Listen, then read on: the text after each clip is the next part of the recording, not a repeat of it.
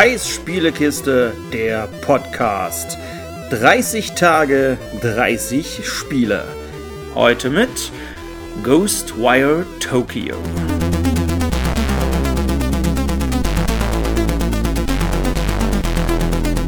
So, heute wird's ein bisschen gruselig, aber nicht zu gruselig mit Ghostwire Tokyo. Ein Titel, den ich gar nicht so richtig auf dem Schirm hatte. Das war so, ja, er ist da. Ich hatte auch Gameplay gesehen. Ah, was soll das jetzt? Irgendwas mit, der zaubert da irgendwie rum aus Ego-Perspektive. Hä, ist das geil oder was? Also das war... Hm. Und dann habe ich es mir doch gekauft und muss sagen, ja, das Spiel fetzt.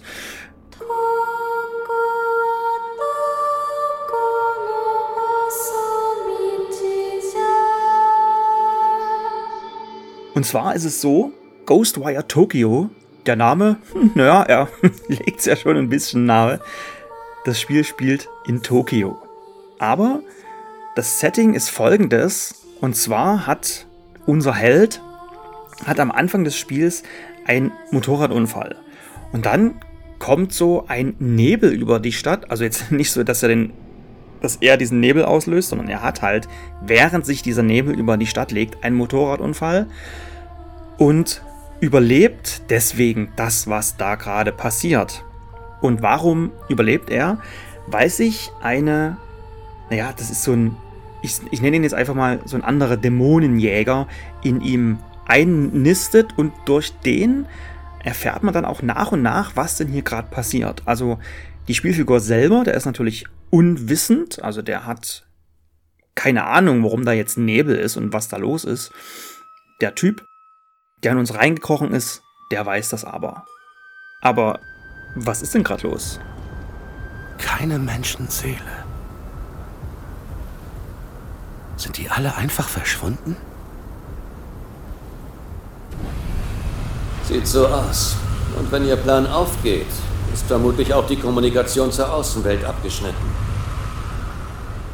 Genug geredet. Wir müssen los. Ja, dieser Nebel hat dafür gesorgt, dass alle in Tokio verschwunden sind. Und von ihnen ist nur die Kleidung übrig geblieben. Also alle Menschen sind plötzlich weg.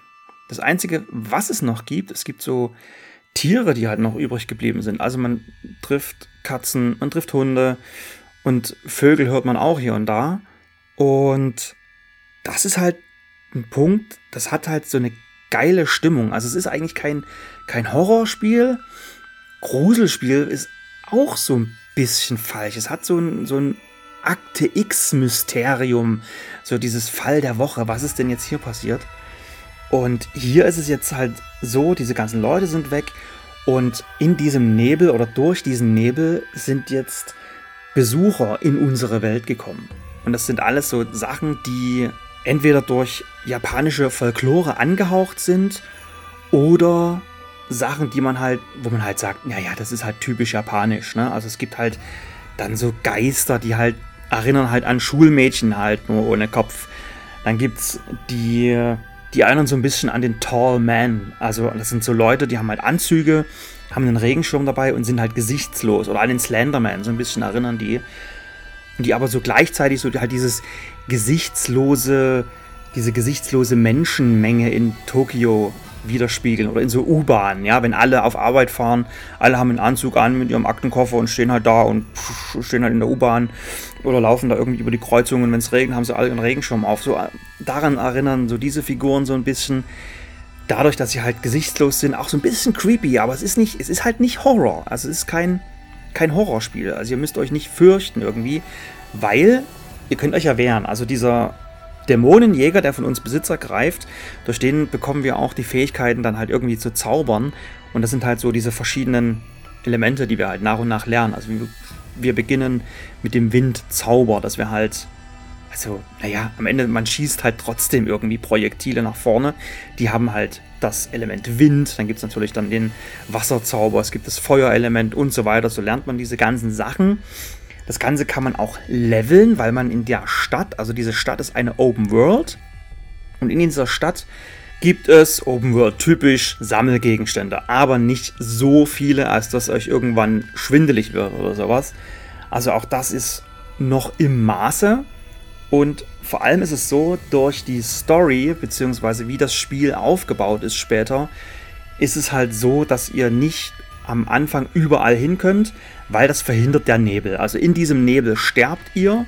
Ihr habt dann solche Geistertore, man, man kennt sie aus Japan, so diese großen Torbögen beispielsweise, ja, also diese rot angemalten mit zwei senkrechten Balken und einem geschwungenen Balken oben drüber, ja, die dann auch in der japanischen Kultur so ein bisschen das Tor zur Geisterwelt symbolisieren. Und hier ist das halt wirklich jetzt so. Also dieses Spiel nimmt sich halt diese ganzen Symboliken und dieses, diese ganze Kultur und setzt das halt in ein Spiel um. Und das, hat, das fand ich halt auch richtig geil.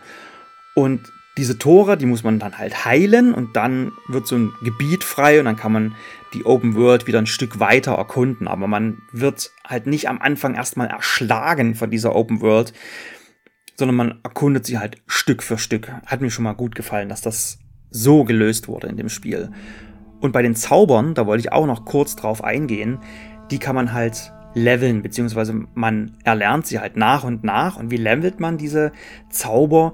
Nun in der Stadt oder halt in diesen einzelnen Stadtvierteln, die man halt durch den Nebel nach und nach freilegt, gibt es Geister. Und zwar gute Geister, nämlich von den Menschen, die halt, naja, halt, doch, die getötet wurden einfach.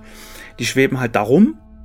Man kann die sich auch über so einen Blick, kann man sich das auch anzeigen lassen. Also dann geht so ein Radarimpuls weg, den kann man auch vergrößern lassen beispielsweise. Und über diesen Radarimpuls sieht man, dass da irgendwo Geister sind. Dann kann man die einsammeln. Und dann hat man die in so einem Kanashiro drin. Und das kann man dann irgendwo abgeben. Also was heißt irgendwo? Man gibt es an der Telefonzelle ab fragt nicht. Auf jeden Fall geht man dahin, gibt dann diese Geister ab und bekommt dafür Erfahrungspunkte zurück und kann dann seinen Charakter weiterleveln. Okay, was jetzt? Nimm den Hörer ab, ich erledige den Rest.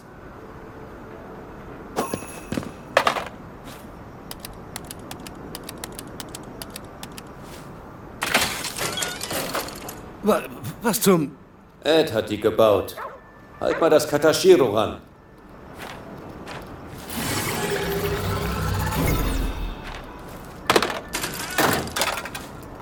Verwandeln sich wieder in ihr altes Ich zurück, wenn wir sie freilassen. Was ist das für ein Teil? Ah. Tja, neben den vielen großen Open-World-Spielen, die es so gibt, hat mir Ghostwire Tokyo wirklich fast schon mit am besten gefallen, weil es einen halt am Anfang A nicht erschlägt und halt dieses Setting, das ist halt was Neues, das ist irgendwie, das wirkte frisch auf mich. Das war halt auch voller Begriffe, die man halt auch aus anderen Videospielen dann teilweise kennt. Also natürlich gibt es da auch in Ghostwire Tokyo die sogenannten Naga. Man findet Yokais und so weiter und so fort. Also dieses typisch japanische findet sich halt in diesem Spiel wieder. Hat mir mega gut gefallen, fand ich total toll. Auch das Kämpfen fühlte sich auch gut an. Also das ist ja, so gesehen ist es ja ein Open World Ego-Shooter, beziehungsweise Ego-Zauber-Shooter. Und auch das fühlte sich cool an. Und bei den Gegnern ist es halt auch so, dass man die nicht einfach nur abschießt, sondern die haben solche Seelenkerne in sich drin oder diese, diese naja, Herzen, Steine, nennt es wie ihr wollt. Und man muss sie halt ein paar Mal abschießen oder ein paar Mal treffen. Und dann wird das freigelegt und dann kann man die rausziehen, auch so von der Ferne. Und das sind dann auch Sachen, die man halt leveln kann. Wie schnell dauert das, diesen Kern da rauszuziehen? Was natürlich dann diese Kämpfe wiederum beeinflusst. Man kann sich dann irgendwann auch in die Luft ziehen. Also man kann sich halt auch irgendwann schnell oder schneller durch diese Stadt bewegen, weil man halt hoch auf die Häuser kann. Dann kann man irgendwann schweben. Es gibt natürlich Schnellreisepunkte. Also auch ganz viel Sachen, die man auch aus modernen Spielen kennt, also die halt Usus sind und die aber auch in diesem Spiel alle gut funktionieren. Also das Schnellreisesystem funktioniert gut. Auch mit diesem, dass man sich halt hoch in die Luft ziehen kann, das funktioniert gut. Auch das Schweben funktioniert einwandfrei. Das ist alles, es fühlt sich alles cool an.